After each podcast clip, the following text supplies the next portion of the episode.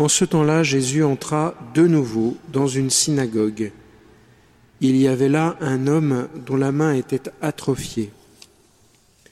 On observait Jésus pour voir s'il guérissait le jour du sabbat.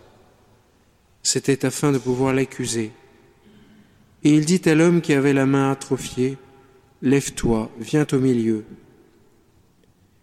Et s'adressant aux autres, est-il permis le jour du sabbat de faire le bien ou le mal, de sauver une vie ou de tuer? Mais eux se taisaient.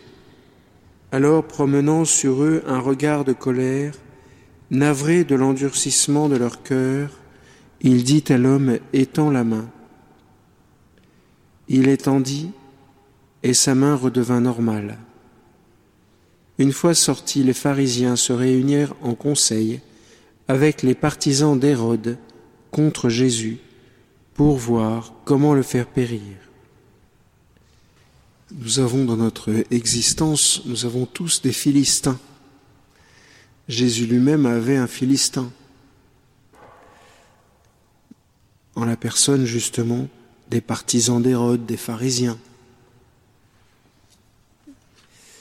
Nous-mêmes, nous avons des gens qui veulent nous combattre, qui veulent aller contre nous. Je ne pense pas forcément à des personnes précises.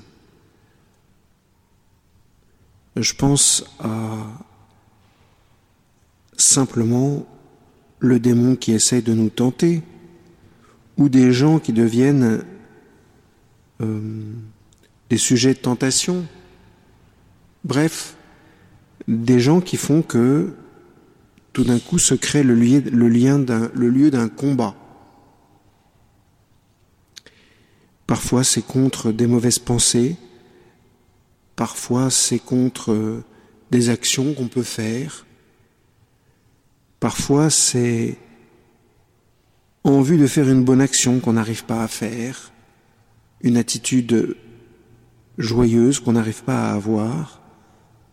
Bref, le Philistin, peut prendre beaucoup de formes. Un Philistin, ça peut être quelqu'un qui, empêche d'être libre. Un Philistin, ça peut être simplement le manque de confiance que je peux avoir, ça peut être une tristesse infinie contre lequel je lutte.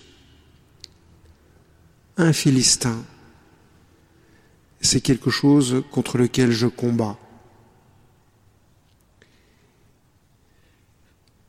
Qu'est-ce que le Seigneur nous dit à travers cette figure de David, qui n'est pas encore le roi David puissant, qui est juste un gamin qui balance des cailloux, parce que c'est comme ça qu'il faut voir les choses. Si l'Église nous donne à voir un gamin qui balance des cailloux et qui tue un Philistin, ça veut dire au moins une chose, c'est que Dieu est avec lui. Et c'est que Dieu combat pour lui et c'est que Dieu combat en lui. Et d'ailleurs, c'est comme ça que David l'invoque. Il dit, Toi le Seigneur des armées. Et bien de la même façon, le Seigneur combat à nos côtés. Mais comme David, il ne s'agit pas de tuer des gens, bien sûr, mais il s'agit d'obtenir une victoire. Et il s'agit en fait de laisser Dieu obtenir une victoire en nous c'est Dieu qui va nous rendre victorieux. C'est Dieu qui va agir de telle façon en nous que nous devenions victorieux. Comment? Eh bien, en opérant la main desséchée, c'est-à-dire en opérant en nous ce qui nous empêche d'agir. La main de David a été extrêmement précise. Vous imaginez la scène? Un Philistin 400 mètres de haut, David 3 cm de haut. Franchement, David, aucune chance. Vraiment, aucune chance. David sort un caillou et tire sur le Philistin. Bingo du premier coup. Dieu est bon quand même, non? Dieu est sacrément bon. Eh bien, vous voyez, ce que le Seigneur nous invite à faire aujourd'hui, c'est justement à accepter ça. c'est à accepter qu'il soit le Seigneur des armées en nous, qu'il soit le Seigneur des armées de bonté, le Seigneur des armées de joie, le, Seigneur des armées de paix, le Seigneur des armées de confiance. Ah, vous pouvez nommer vos bataillons comme vous voulez, hein. Mais ce sont les bataillons du Seigneur. Et c'est pas vous qui combattez, c'est lui.